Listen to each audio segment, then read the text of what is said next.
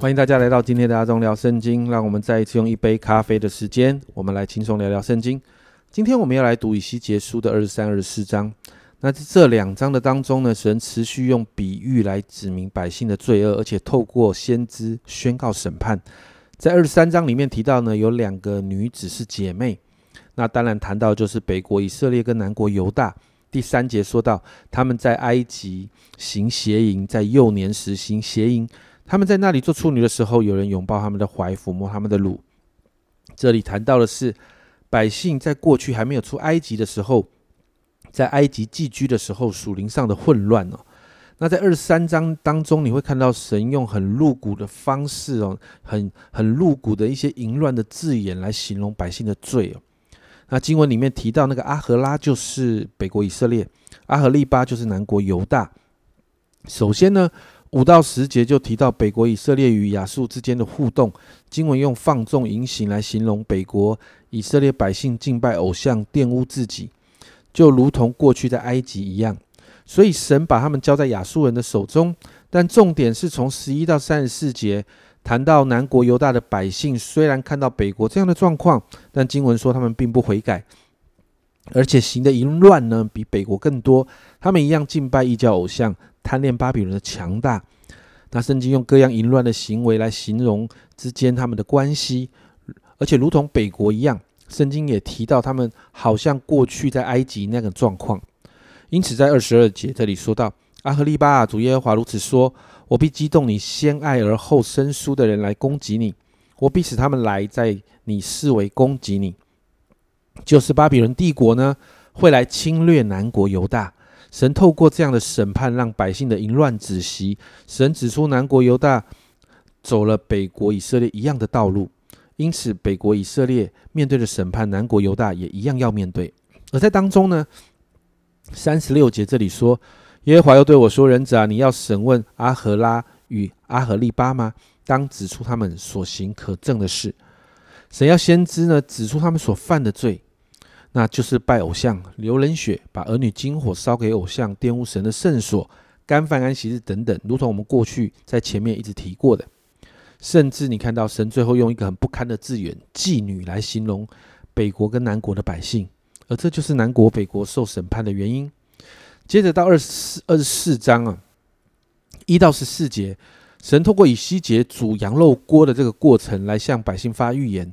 这个肉锅就是耶路撒冷城啊。那其中的居民就是羊肉，在第六节这里说，主耶和华如此说：祸灾这流人血的城，就是长锈的锅，其中的锈未曾除掉，需要将肉块从其中一一取出来，不必为它碾揪。就好像在这个煮肉的过程，突然发现，哎，锅里面有锈哦，你不能把那个锈吃进去，所以是不洁净的。所以呢，里头上好的羊肉就全部得要拿出来啊。所以这个里面呢，这个碾究的意思就是挑选哦，所以就不要挑选了，不要选哦，就直接全部把这些肉拿出来，因为里面不洁净。所以就接着谈到城里不洁净，为什么？是因为有流人血的罪，有许多不公不义那些暴力的行为，所以神要施行审判。所以在经文里面，这里说到神要添上木材，使火烧得更旺，让锅子烧热，好除掉上面的锈。可是，在十二节，你看到神的无奈。这里说，这锅劳碌疲乏，所长所长的大锈仍未除掉，这锈就是用火也不能除掉。这里谈到，就是神其实在呃以色南国犹大后面几个王的时候，神其实用了一些激烈的手段，但百姓仍然选择在罪恶当中，一点都不听不进去。所以，神有更多的审判即将要来到。接着。你看到先知以西结哦，神要他用一个不容易的先知性行动来预言百姓要面对的状况。